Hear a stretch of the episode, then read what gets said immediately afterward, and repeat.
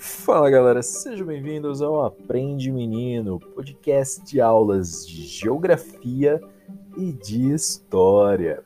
Na aula de hoje nós vamos falar sobre um período da história brasileira. Vamos falar sobre a República Oligárquica.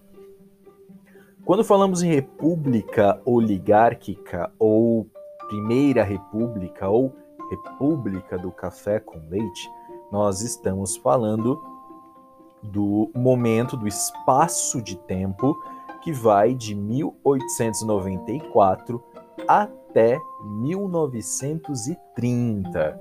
Nesse período, é, quais eram as principais características do Brasil?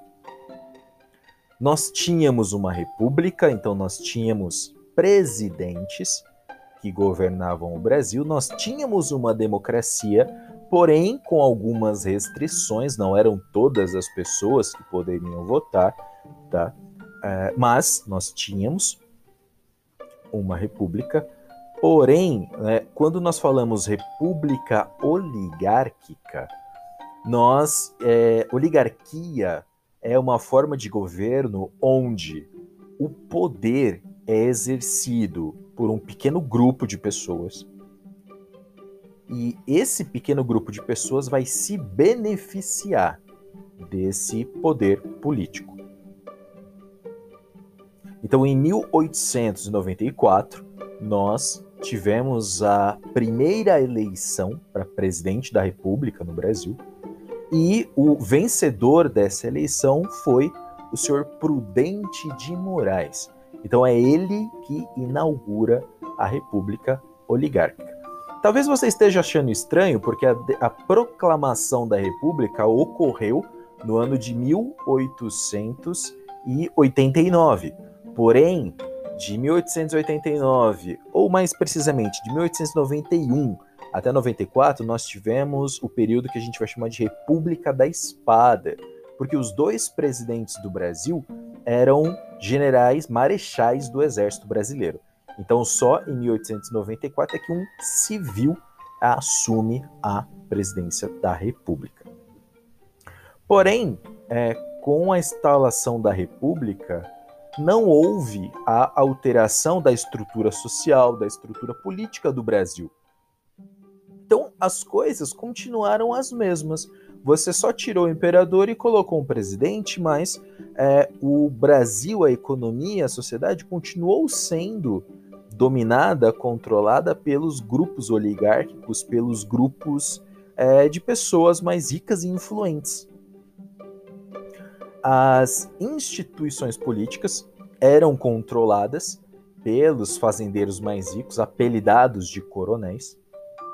É, em geral, essas pessoas tinham grandes propriedades de terra e eles controlavam o resultado das eleições, porque as eleições, elas, o voto era aberto, né? Você tinha que falar para quem você ia votar.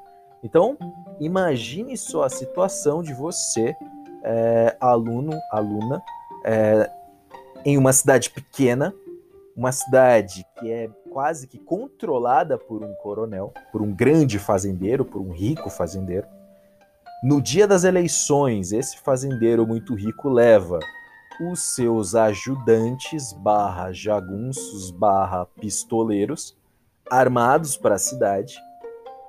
E eles vão ficar ali armados é, olhando para você e falando em quem você vai votar. Óbvio que você vai votar no cara você não vai arriscar falar que vai votar em outra pessoa. Esse tipo de voto né, sob pressão esse voto direcionado era chamado voto de cabresto. Cabresto é um objeto, um acessório que você coloca é, em cavalos, em burros, em mulas, para que você possa controlá-lo. Então tem essa referência de que esse tipo de voto fazia com que os políticos da época controlassem os seus eleitores. E o governo brasileiro ficou todo tomado por essas elites que passaram a governar quase que para si próprias, deixando de lado grande parte da população. E é isso aí, galera. Espero que vocês tenham gostado, espero que vocês tenham entendido. Até o próximo episódio. Bons estudos e valeu!